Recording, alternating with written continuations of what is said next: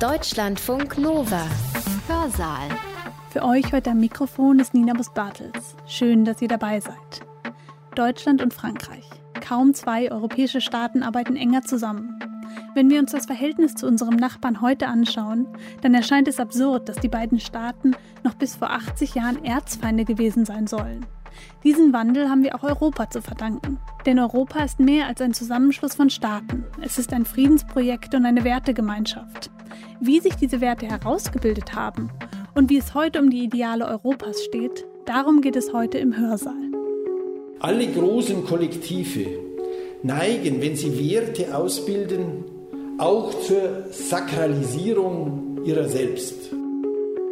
Eine idealistische Friedenssehnsucht der europäischen Staatsmänner war gewiss nicht das, was die Kolonialvölker in dieser Zeit wahrnahmen. Im Gegenteil. Man muss hier mindestens von einer Art Doppelzüngigkeit sprechen, von einer Moral, an die sich ihre Verfechter selbst nur sehr eingeschränkt hielten. Das heißt aber, dass wir für den frühen Föderalismus in Europa von einer kolonialistisch-imperialistischen Dimension auszugehen haben. In den ersten Jahrzehnten der europäischen Integration galten die Ideale der sogenannten Werteunion nur sehr eingeschränkt. Aber wie steht es heute um das Friedensprojekt Europa? Darüber spricht Hans Joas in seinem Vortrag. Er ist Soziologe und Sozialphilosoph an der Humboldt-Universität Berlin. Und er erforscht, wie kollektive Werte entstehen. Hans Joas beschreibt in seinem Vortrag die möglichen Auswirkungen einer gemeinsamen Verteidigungs- und Sicherheitspolitik in Europa. Zum Beispiel sieht er die Gefahr, dass die Wertegemeinschaft Europa die eigenen Prinzipien nur nach innen hin vertritt und global gesehen zu einer weiteren egoistischen Großmacht wird. Der Vortrag, den ihr jetzt hört, heißt Friedensprojekt Europa und Hans Joas hat ihn am 4. März 2021 im Rahmen der Reihe VHS Wissen Live der Volkshochschule im Landkreis Erding und der Volkshochschule Südost im Landkreis München gehalten. Der Titel, das haben Sie gerade gehört, des Vortrags ist Friedensprojekt Europa. Es wird Ihnen nicht entgangen sein, dass ich den Titel dieses Vortrags mit einem Fragezeichen versehen habe. Das Fragezeichen ist nötig, weil ich die sehr häufig zu hörende Behauptung, der europäische Einigungsprozess stelle in seinem Kern ein Friedensprojekt dar. Und die Europäische Union habe deshalb im Jahr 2012 mit Recht den Friedensnobelpreis erhalten, ein wenig in Frage stellen und relativieren werde. Ich werde also etwas Wasser in den Wein des europäischen Selbstbildes gießen, möchte aber zu Beginn klarstellen, was mein Motiv dabei ist. Da wir leider heute oft in einer Atmosphäre miteinander diskutieren, die sich rasch emotional aufheizt und in der die Gesprächspartner einander leicht die übelsten Absichten unterstellen, scheint mir dies unabdingbar. Im konkreten Fall habe ich Sorge, dass mir das Etikett europafeindlich aufgeklebt werden könnte, wenn ich mich auch kritisch zu Aspekten der politischen Einigung Europas äußere. Ebenso könnte es passieren, dass mir ein geringes Interesse an der Sicherung des Friedens unterstellt wird, wenn ich im Folgenden bestimmte Zweifel äußere. Deshalb zu Beginn und hoffentlich in aller Klarheit, ich zähle nicht zu den sogenannten machtpolitischen Realisten. Das ist ein Begriff, den ich nicht erfunden habe. Damit meint man diejenigen, die annehmen, dass Staaten Gebilde seien, die naturnotwendig immer ihre eigenen Interessen verfolgen und deshalb unumgänglich in Konflikt mit anderen Staaten geraten. Und dass diese Konflikte wenn es nicht anders geht, eben immer auch letztlich mit Gewalt ausgetragen werden.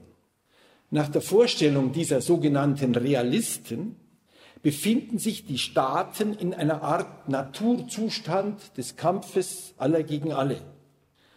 Ein Zustand, dem die Bürger der Staaten gerade durch die Gründung von Staaten entkommen seien. Friede ähnelt in dieser Vorstellung immer nur einer Art Waffenstillstand im ewigen Kampf.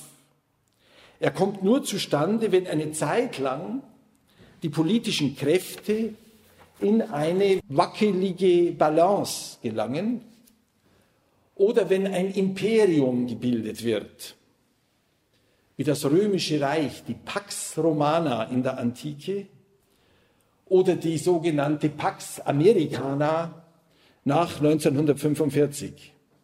Jeweils natürlich nur in einem Teil der Welt, mit der Gefahr dann des Zusammenstoßes konkurrierender Imperien.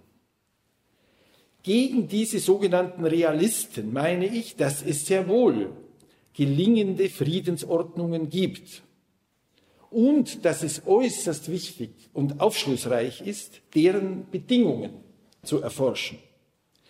In der Tat trifft ja zu, dass wir uns heute glücklicherweise einen Krieg zwischen Deutschland und Frankreich nicht mehr vorstellen können.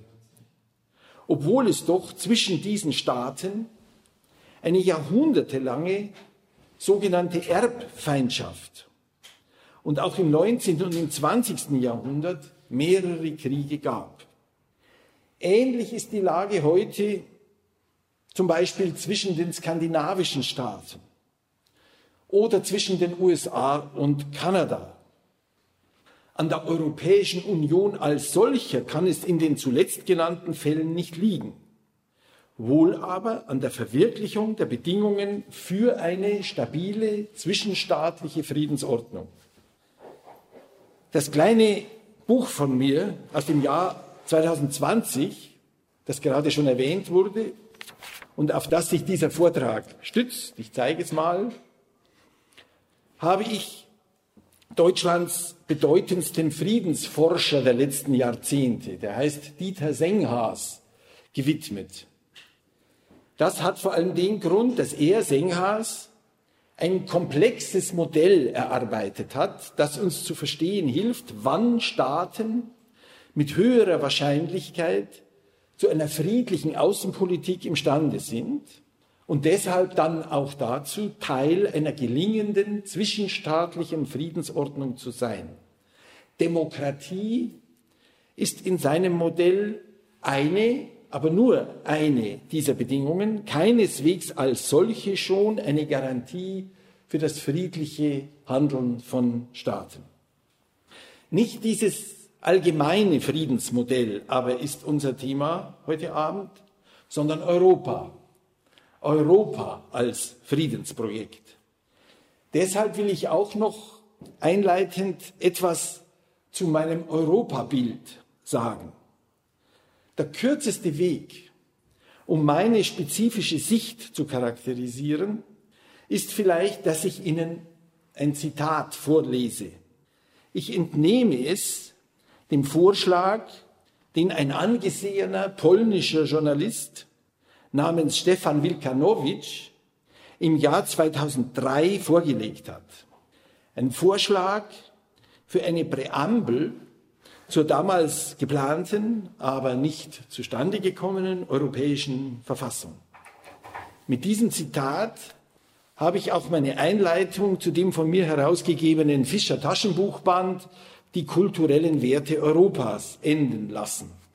Es lautet in gekürzter Form, wir Europäer wollen im Bewusstsein des Reichtums unseres Erbes, das aus den Errungenschaften des Judaismus, des Christentums, des Islam, der griechischen Philosophie, des römischen Rechts und des Humanismus der sowohl religiöse als auch nicht religiöse Quellen hat, schöpft, im Bewusstsein des Wertes der christlichen Zivilisation, welche die Hauptquelle unserer Identität ist, im Bewusstsein der häufigen Fälle von Verrat, der an diesen Werten von Christen und Nichtchristen begangen wurde, eingedenk des Guten und des Bösen, das wir den Bewohnern anderer Kontinente gebracht haben, im Bedauern der Katastrophen, die durch totalitäre Systeme,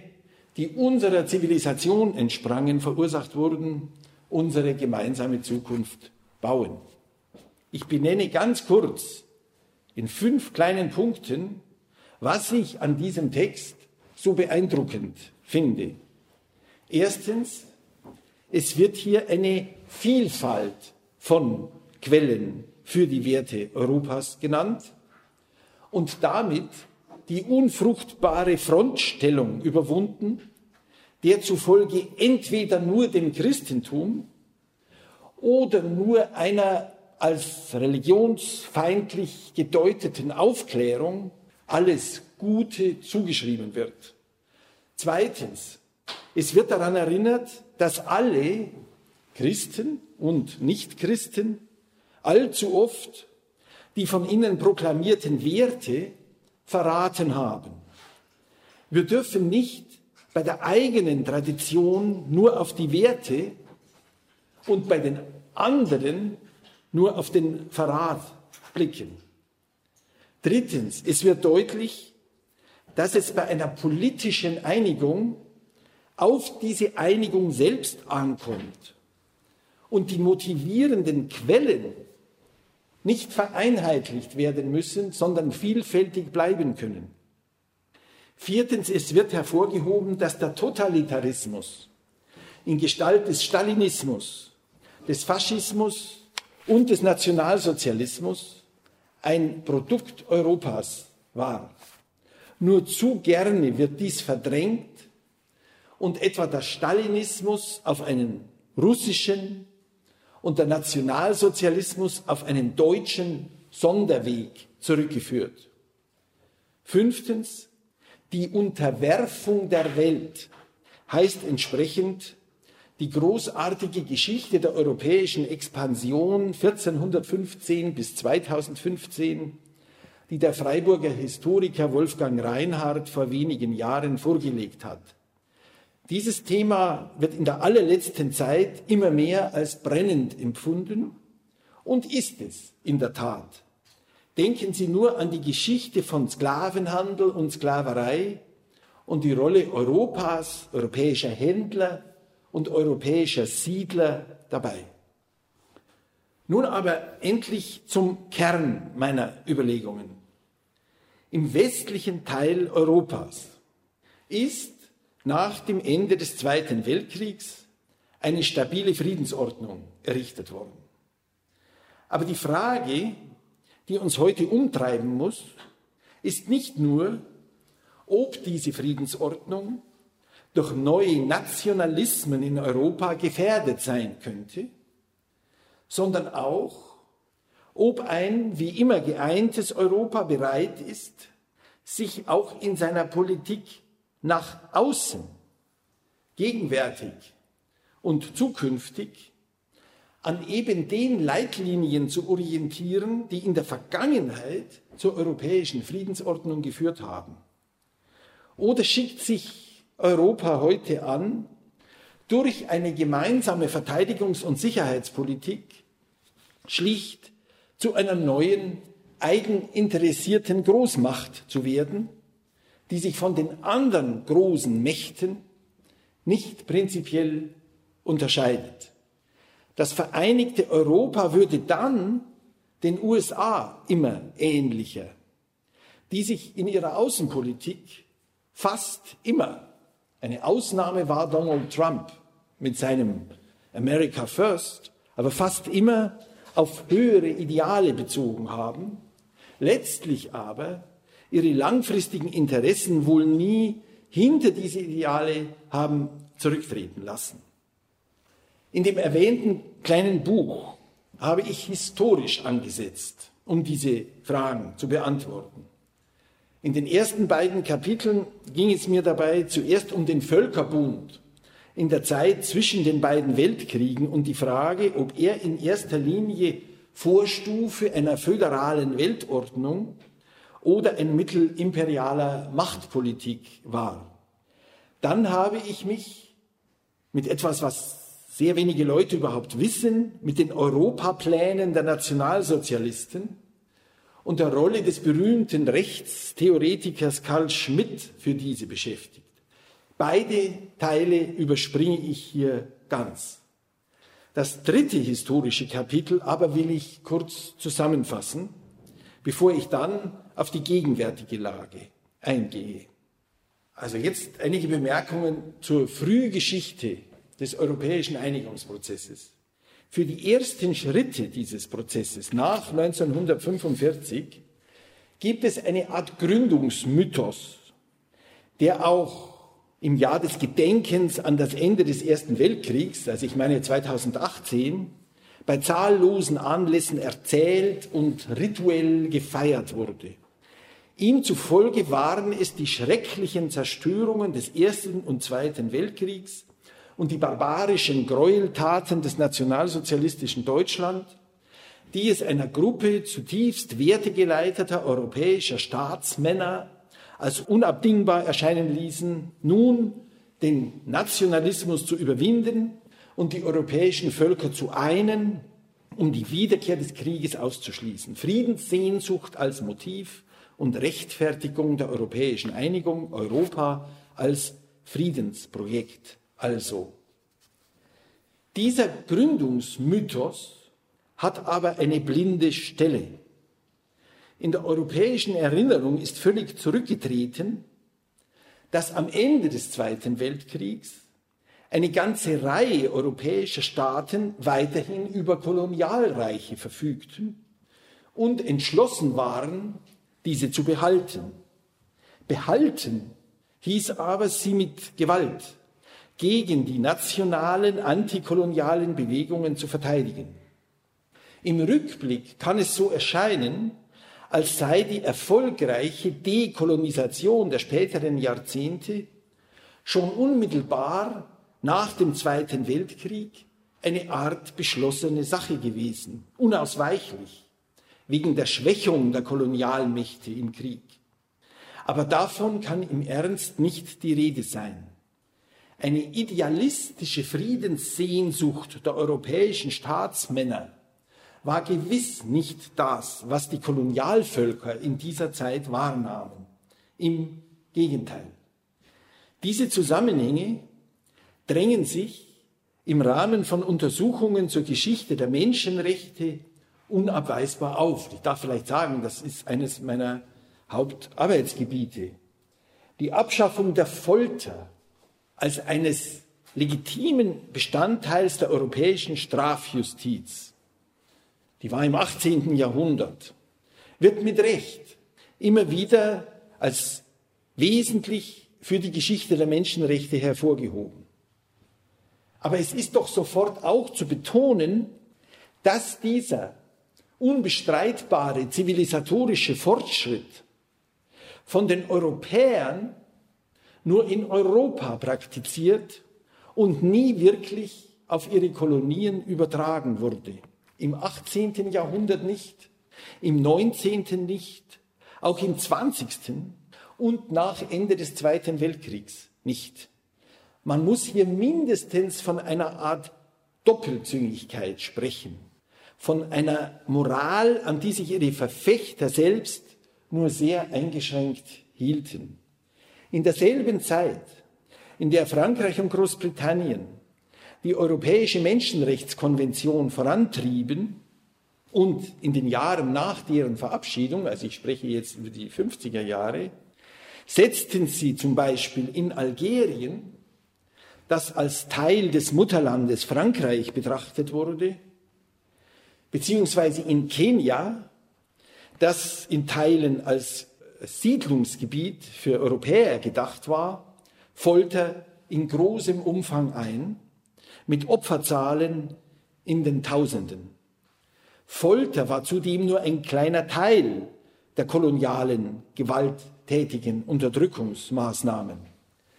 Die Verschleppung von Bevölkerung in Lager, die Einrichtung von Zonen uneingeschränkten Schusswaffengebrauchs für die Kolonialherren, sind einige weitere. Auch sorgten die Kolonialmächte dafür, dass die Europäische Menschenrechtskonvention sich nicht automatisch auf ihre kolonialen Besitzungen anwenden lassen sollte. Doppelzüngigkeit, habe ich gesagt, ist freilich für diesen Sachverhalt ein viel zu schwacher Begriff. Nötig ist vielmehr zu untersuchen, wie genau die europäischen Einigungsprozesse mit den Versuchen, die Kolonialreiche zu erhalten, in dieser Zeit zusammenhingen. Nicht zufällig wurde diese Frage in den letzten Jahren am stärksten unter Bezug auf die afrikanischen Kolonien untersucht. Das Stichwort dafür heißt Eurafrika. Das erfinde ich nicht, sondern das entstand der Vision einer gemeinsamen Kolonialpolitik der Europäer in Afrika, die schon nach dem Ende des Ersten Weltkriegs entstand und von den frühesten Vertretern der Idee eines geeinigten Europa artikuliert wurde.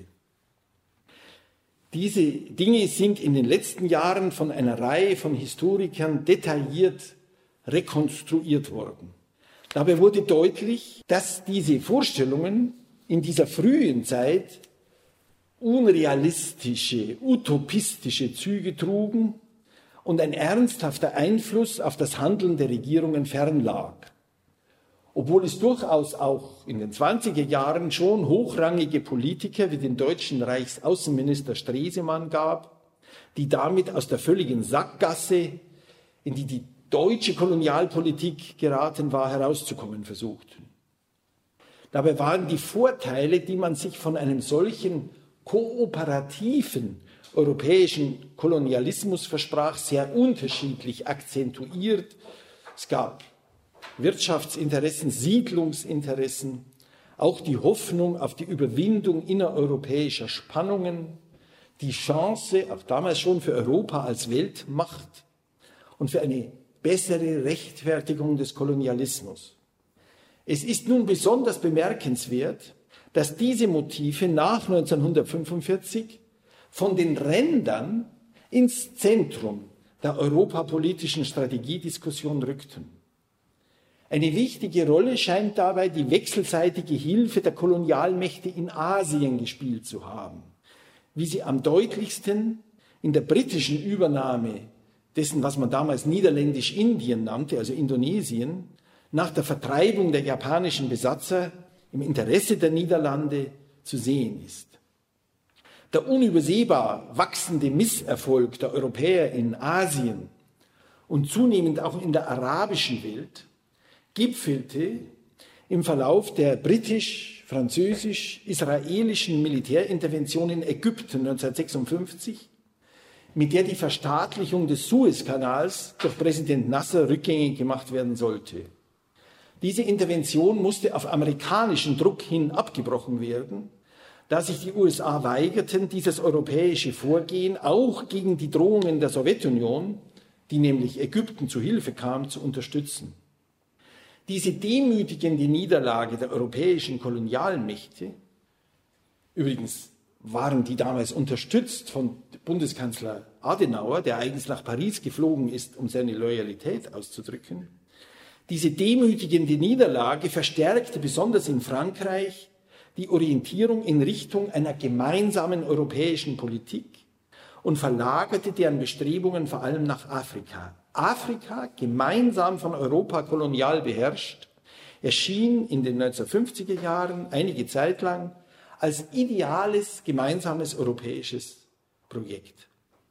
Der britische Außenminister in der Labour Party Regierung der Nachkriegszeit, Ernest Bevin, sprach sogar von dem kolonial kooperierenden Europa als der dritten Weltmacht, der dritten Kraft neben USA und Sowjetunion. The Three Great Monroes war der Ausdruck, den man nur versteht, wenn man weiß, was die Monroe-Doktrin ist, also die, das Prinzip der amerikanischen Außenpolitik, dass niemand außer den USA in Nord-, Mittel- und Südamerika eine größere Rolle spielen darf. Also eine Art Großraumpolitik, eine eigene Tradition des Großraumdenkens hielt damit in den Diskurs über Europa Einzug. Allerdings vollzog Großbritannien bis heute zwischen Europa-Orientierung einerseits und USA bzw. Commonwealth-Orientierung andererseits schwankend, im Jahr 1949 einen radikalen Schwenk von Europa weg. Dadurch verengte sich die koloniale Dimension in der frühen europäischen Einigungsperiode im Wesentlichen auf die französischen Kolonien in Afrika und deren Berücksichtigung in den europäischen Verträgen. Ich kann die Details dieser Vorgänge hier nicht nachzeichnen. Eindeutig ist aber, dass die kolonialen Interessen Frankreichs in Afrika so stark waren, dass ohne deren Berücksichtigung in den römischen Verträgen von 1957, also ein Gründungsdokument des europäischen Einigungsprozesses, und in weiteren Abkommen es niemals zur Unterzeichnung dieser Dokumente durch Frankreich gekommen wäre. Dies scheint mir auch in der Literatur unstrittig zu sein. Das heißt aber, dass wir für den frühen Föderalismus in Europa von einer kolonialistisch-imperialistischen Dimension auszugehen haben. Was nun die Interpretation des weiteren Verlaufs betrifft, ist vieles strittig. Und ich werde das jetzt nicht hier wirklich darlegen. Es kam zur Entkolonialisierung, sodass nicht mehr die Kolonien, sondern selbstständige afrikanische Staaten zu formal gleichberechtigten Akteuren wurden. Doch schrieben auch die weiteren Abkommen das strukturelle Übergewicht der europäischen Industrienationen fort. Der Investitionsfonds nahm kaum auf die Förderung lokaler Industrien in Afrika Rücksicht. Es ging meist um die Vermeidung unliebsamer Konkurrenzlagen. Aus dieser nur ganz kurz geschilderten Vorgeschichte folgt zumindest, dass wir auf die wirtschaftlichen und währungspolitischen Verflechtungen zwischen Frankreich vor allem oder Europa und Afrika sowie auf das kontinuierliche französische, gegenwärtig von Deutschland und anderen als Kampf gegen den Terrorismus unterstützte militärische Engagement in der Sahelzone und überhaupt in Afrika einen aufmerksamen und kritischen Blick zu werfen haben. Aber damit lasse ich jetzt die historischen Ausführungen hinter mir und komme zur gegenwärtigen Lage. Also ich blende noch mal ganz kurz in den Moment nach dem Zusammenbruch der kommunistischen Herrschaft in Ost-, Mittel- und Osteuropa zurück. Nach dem Ende dieser Herrschaft konnte es für kurze Zeit so aussehen, als sei die Vision einer gemeinsamen, das heißt gesamteuropäischen Sicherheitsarchitektur nicht nur ein schöner Traum. Als Michail Gorbatschow im November 1990 in Paris auf dem Gipfeltreffen der KSZE vom gemeinsamen europäischen Haus sprach, schien die Überwindung eines antagonistischen Verhältnisses zwischen dem Westen Europas und der Sowjetunion bzw. Russland eine realistische Perspektive. Doch ist es zu dieser friedenspolitisch wünschbaren Entwicklung nicht gekommen. Die Ursachen dafür sind äußerst kontrovers. Die Schuldzuschreibungen wechselseitig. Statt diesen nachzugehen, springe ich nun in unsere unmittelbare Gegenwart und akzentuiere in dieser ausschließlich Gefahren, also nicht auch Chancen, die eine verstärkte Europäisierung der Sicherheits- und Verteidigungspolitik mit sich bringt, wenn sie in einer Situation erfolgt, in der Europa eben nicht ganz Europa umfasst, nämlich nicht Russland. Die Gefahren verstärkter europäischer Integration in friedenspolitischer Hinsicht lassen sich grob in zwei Gruppen einteilen. Zum einen ist an die aus geschichtlichen Gründen besonders strikten Regelungen zu Rüstungsexport und Streitkräfteeinsatz in Deutschland zu denken. Da es politisch als völlig illusorisch erscheint, die deutschen strikten Regelungen auf europäischer Ebene für alle verbindlich zu machen, kann Europäisierung hier eigentlich nur eine Lockerung bedeuten, die aber friedenspolitisch bedenklich ist. Verstärkte europäische Rüstungskooperation habe ihren Preis, schrieb die Süddeutsche Zeitung zum Beispiel in einem Kommentar am 31. August 2018. Ich zitiere, Deutschland wird seine zumindest auf dem Papier strengeren Exportvorschriften kaum europäischen Konzernen aufzwingen können. Ende des Zitats. Anders formuliert heißt das, dass die ungeliebten Restriktionen endlich durch Europäisierung gelockert oder dauerhaft und sicher umgangen werden sollten. Ähnliches gilt für den deutschen Parlamentsvorbehalt beim Einsatz der Bundeswehr. Offen wird dieser heute etwa von dem CDU-Bundestagsabgeordneten Kiesewetter, Zitat, als Hemmschuh für eine stärkere Integrationsfähigkeit Deutschlands bezeichnet. Als Bundesverteidigungsministerin schlug Ursula von der Leyen gemeinsame Ausschüsse spezialisierter Abgeordneter verschiedener europäischer Länder vor, um die Entscheidungen des Parlaments vorzustrukturieren. Andere sprechen von der Möglichkeit vorgreifender Sammelbeschlüsse oder einer Verlagerung der Entscheidungskompetenz weg vom Bundestag hin zum Europäischen Parlament. Damit ist schon sehr deutlich, wenn auch bisher nur aus deutscher Perspektive, die zweite große Gefahr angesprochen. Europäisierung auf diesem Gebiet kann natürlich harmlos sein, wenn es sich um verstärkte Kooperation bei Nachschub und Transportwesen oder medizinischer Versorgung handelt. Doch ist darauf zu achten, dass schon auf diesem Wege die realen nationalen Entscheidungsmöglichkeiten austrocknen könnten. Dramatisch würde die Lage vollends dort, wo die Entscheidungen über Krieg und Frieden an supranationale Organe abgegeben werden sollen oder von notwendigen Mehrheitsentscheidungen in der Europäischen Union auf diesem Gebiet die Rede ist. Dies übrigens in einer Union, in der nach dem Ausscheiden Großbritanniens allein Frankreich über Nuklearwaffen verfügt, einen ständigen Sitz im Sicherheitsrat der Vereinten Nationen einnimmt und eine Tradition militärischer Intervention in Afrika aufweist. Ich halte die Vorstellung, dass die Bevölkerung eines europäischen Landes, das mehrheitlich gegen einen bestimmten Krieg ist, sich an einem Krieg beteiligt, weil eine Mehrheit anderer europäischer Länder das will, für abenteuerlich. Dies wäre eine Gefährdung einer nationalen Demokratie in der existenziellsten aller Fragen. Bei einer Beschränkung auf die Verteidigung des eigenen Territoriums im strikten Sinn dürfte sich diese Frage nicht stellen. Nichts in dem, was ich sage, stellt die Notwendigkeit der Verteidigung des eigenen Territoriums, also der Selbstverteidigung im wörtlichen Sinn, in Frage. Wohl aber stellt sich die demokratische Frage bei einer weitergehenden militärischen Machtprojektion der Europäischen Union.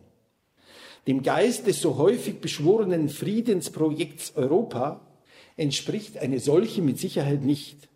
Friedenspolitisch ist, so behaupte ich, deshalb ein geringerer Grad von Integration vorzuziehen. Es gibt auf diesem Gebiet wie auf anderen Politikfeldern eine optimale Form der Integration, die nicht die maximale ist. Sogenannte leidenschaftliche Europäer werden meiner Argumentation zum Vorwurf machen, dass sie retardierend, hemmend, verzögernd auf die Herausbildung eines demokratischen und friedlichen europäischen supranationalen Staats wirken könnte. Deshalb möchte ich im Schlussteil des Vortrags noch meine normative Position gegenüber diesen Stimmen klarstellen und verteidigen. Ich gebe zu, ich bin skeptisch gegenüber leidenschaftlichen Europäern. So skeptisch, wie ich es gegenüber leidenschaftlichen Deutschen oder leidenschaftlichen Franzosen bin. Ich halte auch die Bezeichnungen antieuropäisch und Europafeinde, wie sie im Schwange sind, für nicht besser als Beziehungen wie anti-deutsch, un-American, Deutschlandfeinde. Das Reden über Europa darf nicht in die Strukturen des Redens über den Nationalstaat in der Zeit seiner Herausbildung und des Nationalismus zurückfallen. Alle großen Kollektive neigen, wenn sie Werte ausbilden, auch zur Sakralisierung ihrer selbst. Im gegenwärtigen Europadiskurs gibt es deutliche Tendenzen zu einer Selbst Sakralisierung Europas. Und die kann eine religiöse und eine säkulare Gestalt haben. Der normative Bezugspunkt muss aber etwas anderes sein, ich finde, ob für Aufklärer oder Christen oder andere. Er muss jenseits des Nationalstaats liegen, aber auch jenseits einer spezifischen Föderation von Staaten. Er muss die ganze Menschheit sein, die heutige Menschheit, aber sogar auch die künftige. Das heißt, die noch nicht geborenen Generationen müssen mit in den normativen Überlegungen auftauchen. Wie in anderen Politikfeldern auch kann Europa also als solches nicht der höchste Wert auf dem Gebiet der Verteidigungspolitik sein. Für mich sind höchste Werte Demokratie, Wohlfahrtsstaatlichkeit, Rechtsstaatlichkeit, Menschenrechte, Frieden. Wenn Schritte zu stärkerer europäischer Integration der Verwirklichung dieser Werte dienen, halte ich sie für gerechtfertigt. Wenn nicht, dann nicht. Was nicht geschehen darf, ist, dass hehre Ideale eine Entwicklung begleiten, die erkennbar in eine andere Richtung zielt. In der gegenwärtigen Polarisierung der politischen Lager lässt sich diese wertende Stellungnahme, die doch, finde ich, in vielen Hinsichten nahe liegen müsste, nur schwer artikulieren. Dazu habe ich in meiner Einleitung etwas gesagt. Die Europaskeptiker auf der Rechten halten die Rückkehr zu einer Machtpolitik im nationalen Interesse für geboten und betrachten jede Bemühung um ein Friedensprojekt Europa als illusionär. Die einschränkungslosen Verfechter einer immer engeren Integration Europas, ob in der Mitte oder auf der Linken, verdrängen die Vieldeutigkeit dieses Ziels in friedenspolitischer Hinsicht oder nehmen diese bewusst in Kauf der Übertreibung der Gefahren, die ein verstärkter Nationalismus für den Frieden in Europa bedeute, steht ein merkwürdiges Desinteresse an den Gefahren gegenüber, die eine europäische Interessenpolitik im Weltmaßstab beinhaltet. Manchmal scheint es so, als wäre eine Politik schon gerechtfertigt, wenn sie nur als gemeinsame europäische konzipiert ist. Doch darf der Raum der zulässigen Positionen in der politischen Diskussion nicht auf die Alternative zwischen transatlantischer und europäischer Machtpolitik schrumpfen, wenn es uns wirklich um die Sicherung des Friedens geht. Kennzeichnend für die gegenwärtige Lage ist auch, wie sehr Begriffe wie Engagement und Verantwortung, die in zivilgesellschaftlichen Aktivitäten als positiv empfunden werden, heute für die Befürwortung militärischer Einsätze verwendet werden. Allzu leicht werden auch unsere Interessen und Werte in einem Atemzug genannt, als wiesen diese Interessen und Werte immer in dieselbe Richtung. Dabei sind unsere Werte, wenn wir sie wirklich ernst nehmen, doch gerade kritische Maßstäbe, die Instanz, vor der sich die Verfolgung auch unserer Interessen rechtfertigen muss. Häufig wird heute mit der mangelnden Demokratie in einem Land argumentiert, um die Chancen für ein friedliches Verhältnis zu diesem zu verneinen. Deshalb halte ich es für angebracht, an die Traditionen und die Logik der sogenannten Entspannungspolitik zu erinnern, die den Schritt vom Kalten zum heißen Krieg verhindert hat. Für die Entspannungspolitik war die Demokratie beim anderen nicht Voraussetzung für den friedlichen Umgang mit ihm. Umgekehrt sollte der friedlichere Umgang die Voraussetzungen für die Demokratisierung der betroffenen Länder verbessern. Heute wird eine riesige Steigerung europäischer Rüstungsausgaben mit der Verpflichtung zur Bündnissolidarität oder mit der Notwendigkeit einer Stärkung europäischer Souveränität begründet. Doch trifft es ja keineswegs zu, dass die USA ihrerseits auf ein stärker gerüstetes Europa mit eigener Abrüstung reagieren wollen. Sie erwarten vielmehr Entlastung in Europa zugunsten verstärkter Machtpolitik an anderen Stellen des Globus und schrauben ihre eigenen Rüstungsausgaben, ob unter Obama oder Trump oder Biden, in immer neue Höhen. Aufrüstung und verstärkte Machtprojektion nach außen sind jedoch nicht der richtige Weg zur Verbreitung der Demokratie. In Zeiten des Klimawandels ist zudem ein anderer Einsatz von Ressourcen als für die Zwecke der Rüstung dringend notwendig und besonders auch in friedenspolitischer Hinsicht geboten. Ich fasse das in folgender Formel zusammen.